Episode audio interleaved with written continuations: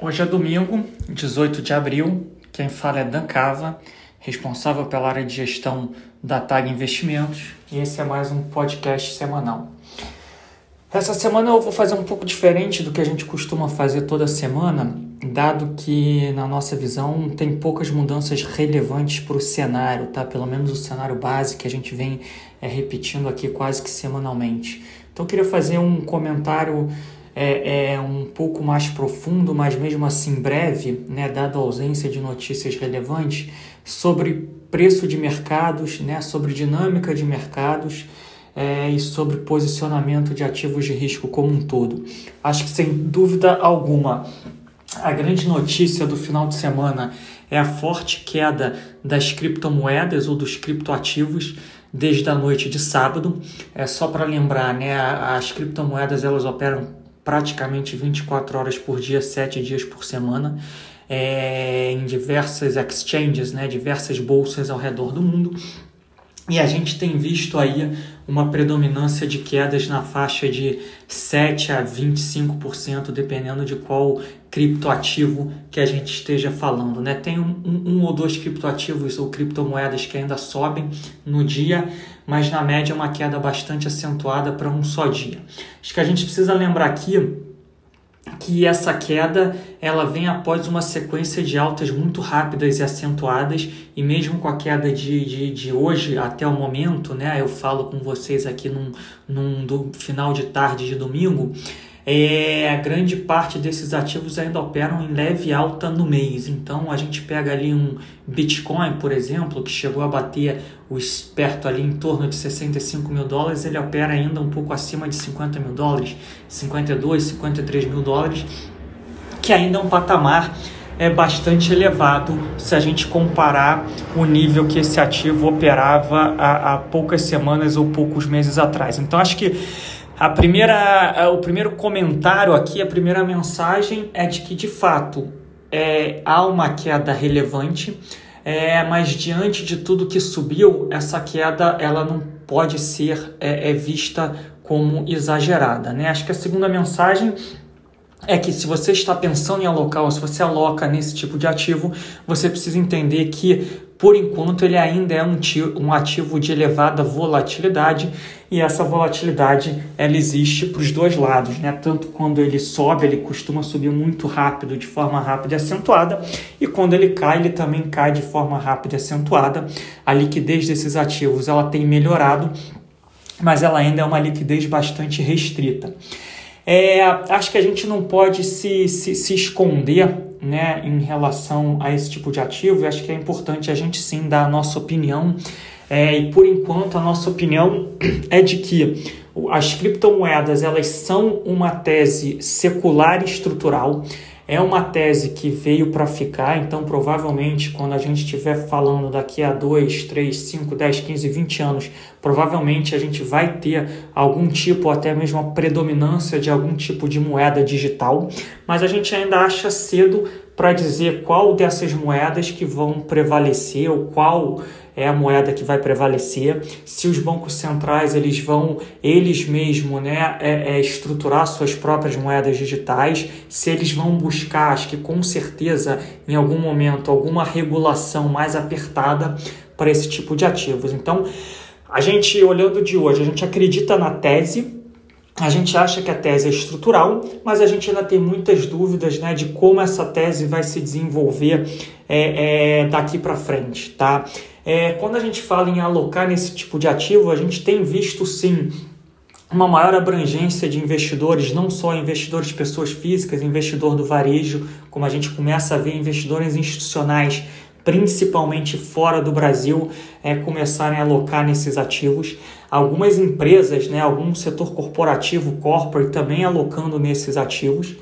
É, mas a gente ainda tem um certo receio é, da capacidade desses ativos serem um meio de troca e uma reserva de valor no curto prazo, ou seja, no momento corrente, dado a excessiva volatilidade desses ativos. Então, o resumo da ópera aqui é que a gente está olhando, analisando e tentando estudar a fundo essa tese para a gente poder ter um posicionamento mais firme é, num prazo não tão longo. Por enquanto, a nossa avaliação é que as incertezas ainda são muito grandes para a gente emitir uma opinião mais firme é, é, ou termos um posicionamento de de fato virmos alocar nessa tese de investimentos. Então, essa é um pouco a nossa opinião. A gente é, é, é nem vai ter um preconceito, é, é, mas também precisamos nos aprofundar um pouco mais e tirarmos algumas das dúvidas que a gente tem de médio e longo prazo sobre essa classe de ativos. Uma outra dúvida que a gente tem e que a gente em breve é, vai poder saber é o quanto dessa alta rápida e acentuada desses ativos nos últimos meses foi puxada pelo excesso de liquidez global e o quanto disso vai começar a afetar os outros ativos de risco. Né? Até pouco tempo atrás, a gente não tinha grande correlação entre preço de criptoativos ou criptomoedas e outros ativos de risco. Cada vez que esses ativos passam a ser mais utilizados nos portfólios de investimento globais, é natural que quedas acentuadas nesses ativos gerem algum tipo de contágio para outros ativos financeiros. Então, os mercados ainda encontram-se fechados. A gente já vai ter abertura dos mercados futuros nos Estados Unidos dentro de algumas horas e a gente vai ter um pouco essa resposta, né? É, obviamente que sem uma mudança concreta né, de cenário para liquidez global, é, esses espasmos de volatilidade ou de realização de lucros eles devem ser normais, mas não devem marcar novas tendências. Mas, dado a alta que a gente viu, a gente também não pode descartar altas um pouco mais acentuadas desses ativos e algum tipo de contágio, mesmo que pontual e localizado em outros ativos de risco. Então, acho que o, o, o talvez o grande destaque aí desse final de semana, né, não vou dizer da semana, mas desse final de semana, e que deve fazer algum preço nos mercados nesse início de semana, é, é tá aí em volta é, das criptomoedas e dos criptoativos. É, andando um, um, pouco mais aí, é, é, é, voltando, né, na verdade, um pouco atrás, né, o que a gente viu na última semana, basicamente foi mais uma semana positiva para ativos de risco. A gente viu é, uma estabilização das taxas de juros dos países desenvolvidos e principalmente dos Estados Unidos. Né, a Treasury de 10 anos ela se estabilizou ali entre 1,50 e 1,70. Então, só o fato da gente não estar tá mais naquela dinâmica de abertura rápida e acentuada de taxa de juros, é, isso tem trazido algum conforto para os mercados e para os investidores e com certeza uma sustentação adicional para mais uma rodada de apreciação dos ativos de risco. Então a gente viu estabilização de taxa de juros, isso levou a novas altas nos principais bolsas ou índice de bolsas globais. A gente viu bolsa, os índices de bolsas americanos fazendo novos picos históricos. Quando a gente olha para o DAX na Alemanha, também pico histórico. É, bolsas do Japão né, chegando naqueles níveis de 30, 40 anos atrás, antes do estouro da bolha japonesa, e assim sucessivamente. E a gente também viu uma recuperação dos ativos de crédito, principalmente nos Estados Unidos, que vinham sofrendo num cenário ou num ambiente de abertura de taxa de juros americana. Então a gente viu aí, a gente teve as últimas duas semanas um pouco mais positivas e construtivas para ativos de crédito. Em alguns nichos de mercado a gente voltou a ver as taxas e os spreads de crédito novamente atingindo pisos, em alguns casos, desse ciclo econômico, em alguns casos até mesmo pisos históricos, tanto para ativos de investment grade quanto para ativos de high grade. Nossa visão é, não mudou muito, né? Na verdade, a gente divulgou a nossa carta é, mensal aí já tem cerca de 15 dias. É, a gente estava é, com um overweight acima da média em bolsa americana, a gente moveu isso para neutro, a gente não está negativo, mas a gente está é, crescentemente é, cauteloso com o nível de preço, valuation e posição técnica, tá? Não com cenário, a gente continua vendo um cenário bastante positivo para atividade econômica, para crescimento é, é, é, e para resolução estrutural da pandemia, mas a gente vê um risco crescente aí de, de, de, de pressões inflacionárias que talvez não seja de curto prazo, ou seja, nos próximos um a três meses talvez isso não seja problema. É, daqui a 6 a 12 meses ou daqui a 6 a 18 meses, a gente acha que esse risco aumenta exponencialmente. E quando, quando, como o mercado costuma ser forward-looking, olhar para frente, para o futuro, a gente precisa sempre tentar antecipar esses movimentos. Então, de novo, a gente ainda não vê trigger para uma mudança de dinâmica, para uma mudança de direção e de tendência dos mercados, mas a gente está é, é, bastante é, é, atento aos desenvolvimentos no lado de mercado de trabalho e inflação nos Estados Unidos, principalmente. Alguns dados aqui da semana o, o CPI e o Core PCI, que é o equivalente ao IPCA americano, eles vieram acima das expectativas, né? O CPI, que é o número cheio, ele veio ali perto de 2,5 de inflação ano contra ano. O Core CPI saiu de 1,3 para 1,6. Lembrando que o Fed ele olha mais para o PCI, para o Core PCI, que é uma outra derivada da inflação. É, ainda é uma inflação abaixo né, da, da, meta é, é, do, do Banco Central Americano, que é de 2%. Então, de novo, ela está numa derivada de aumento, mas ela ainda está num patamar baixo. Como o próprio Fed já avisou que ele vai ser reativo e não proativo na sua política monetária, isso ainda não é um problema. Mas como o mercado costuma antecipar movimentos, se a gente tiver mais dois, três meses de inflação alta e mais alta do que as expectativas, isso pode se tornar um problema. No nosso cenário base, o mercado vai continuar, pelo menos aí, ao longo desse ano, entre é, é, ciclos de risk-on e positivos, como que a gente está vivendo hoje, e ciclos um pouco menos positivos, mas não necessariamente negativos, com esse receio de inflação e rotação de portfólios para ativos mais cíclicos, né? É, seja commodities, bancos e etc. É, a temporada é, de resultados corporativos americanos ela entrou numa fase mais aguda, ou seja, com maior número de resultados. Semana passada foi marcada pelos resultados dos principais bancos americanos. Os resultados ele, eles conseguiram é, acolher as expectativas, foram resultados bons, resultados fortes é, as ações do setor bancário de financials elas já vinham se recuperando, é, se recuperado bastante em cima dessas expectativas. Então a reação na semana foi uma reação é, é mais para neutra do que para positiva, é, mas de fato ainda é um pano de fundo relativamente é, positivo para esses setores mais cíclicos da economia. Dados de China que a gente recebeu na semana é, foram um pouco mais mistos. A gente viu um bom desempenho do PIB, é, mais um pouco abaixo das expectativas, e a gente tem uma dicotomia é, da produção industrial abaixo das expectativas, mas do consumo e de investimentos acima da expectativa. Quando a gente fala qualitativamente, é uma composição mais positiva, porque é uma, é uma economia menos dependente é, daquela indústria é, terciária e mais dependente da indústria é, é, é secundária. Né? Então, é, é uma empresa, é, é uma economia que migrou mais para uma dependência de serviços, consumo, e deixou um pouco de lado essa coisa de produção industrial, exportação e etc. Então, isso qualitativamente é mais positivo. O que a gente precisa ter atenção é, é, em relação à China, né? A gente tem que lembrar que a China foi o primeiro país a sair da crise pandêmica, né? Ela, quando a gente meados de 2020, ela já estava numa situação praticamente normalizada e de recuperação da economia. Só que agora a gente começa a ter que se preocupar com eventual medidas restritivas, mesmo que é, pontuais e localizadas. Então, o setor imobiliário é um ponto de atenção, porque a gente começou a ver sinais de novo de superaquecimento do setor imobiliário. Então, é, pode ser um setor que o Banco Central, é, é, o PBOC, que é o Banco Central chinês, ou o regulador chinês, comece a intervir.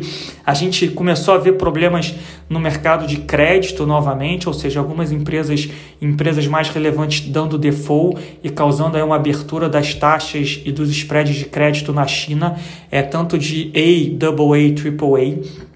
Então são vetores que, de novo, é, é, não são ainda um problema, mas são pontos de atenção que a gente vai precisar ter ao longo das próximas é, semanas.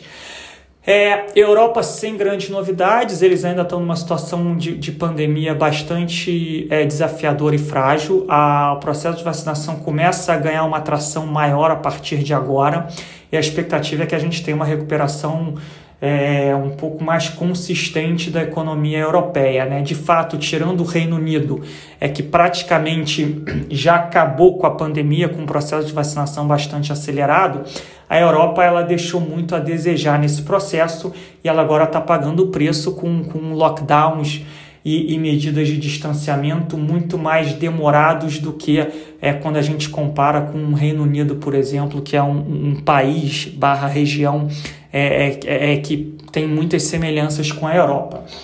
Entrando aqui em Brasil, é, foi uma semana bem mais positiva para os ativos locais.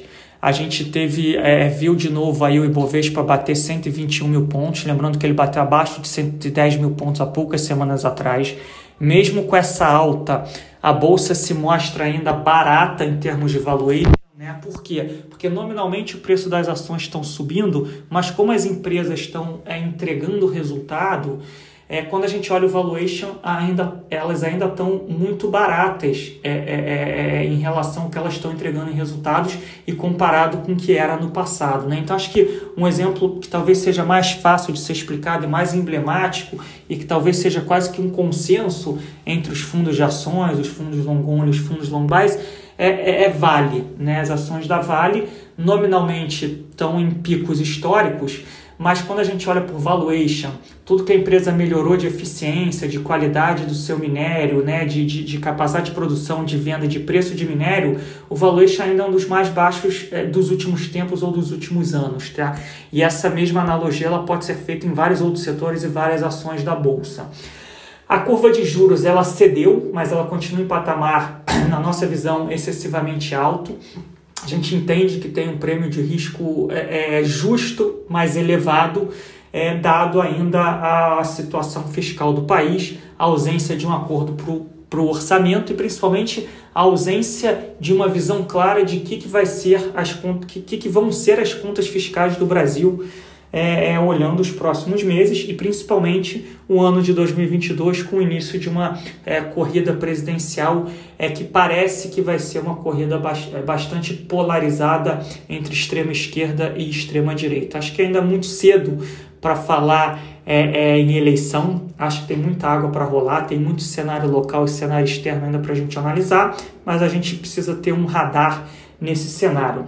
E por fim, o câmbio também apresentou alguma cedida aí ao longo dos últimos dias, né, na semana passada, mas também num patamar ainda muito elevado.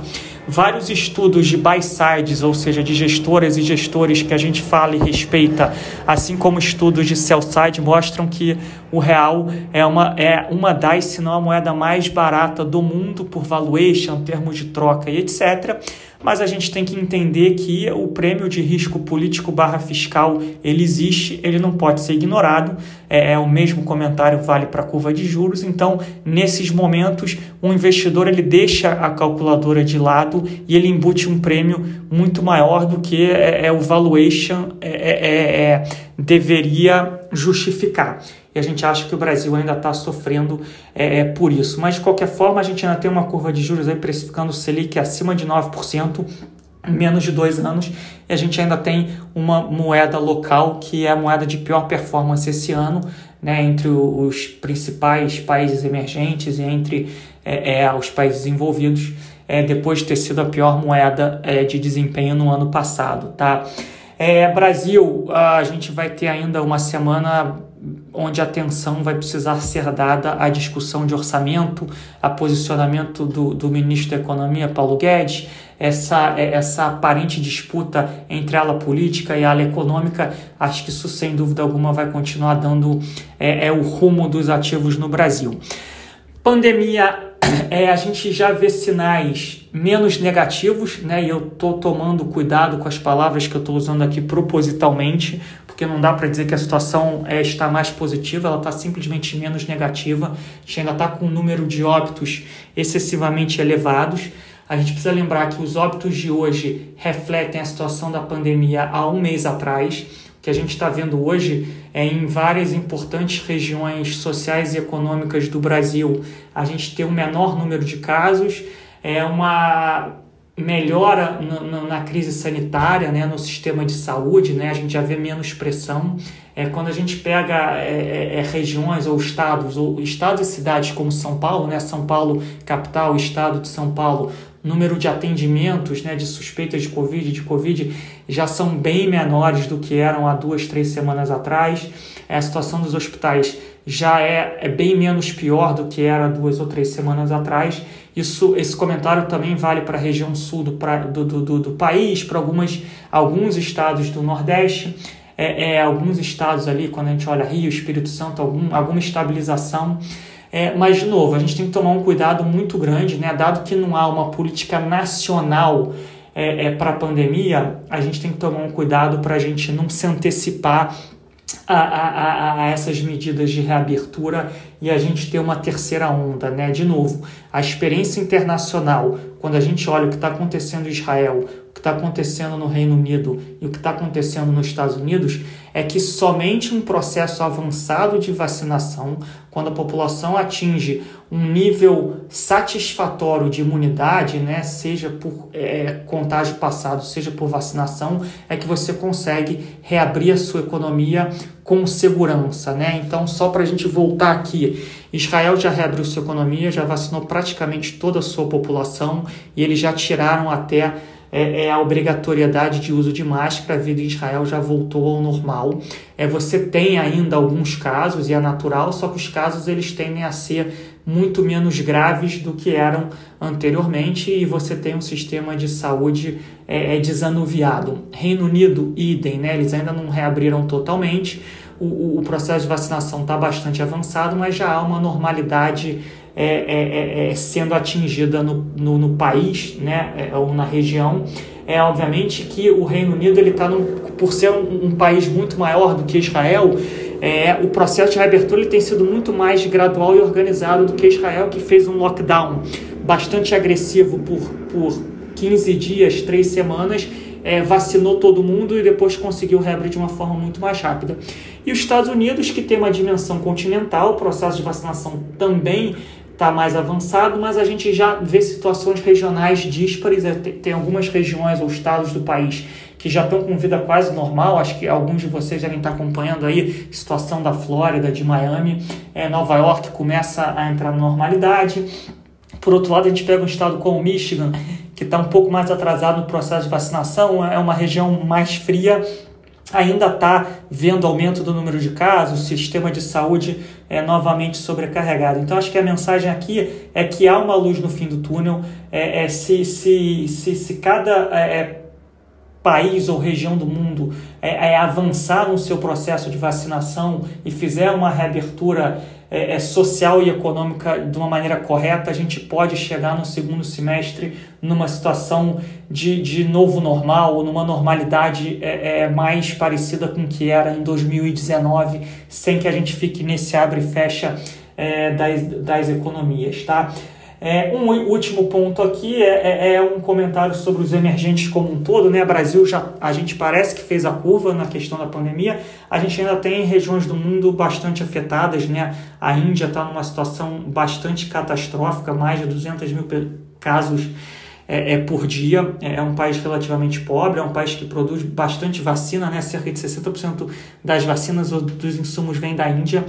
É, é, então, a situação dos emergentes como um todo ainda preocupa o mundo, mas a situação dos países desenvolvidos parece um pouco melhor. É, quando, a, quando a gente migra ali para junho, julho e agosto, principalmente, né, os países desenvolvidos e mais populosos do mundo devem estar num processo de vacinação mais avançado e é natural que comece a sobrar mais vacina para os países emergentes e principalmente é, para países como o Brasil. Então a gente ainda tem uma expectativa barra esperança que em meados do ano a situação no Brasil, pelo menos no que diz respeito à pandemia, é, deve estar mais equacionada, tá? Então, é, é, era isso que a gente tinha para falar essa semana. Queria agradecer novamente a audiência de vocês, a paciência e desejar uma boa semana a todos.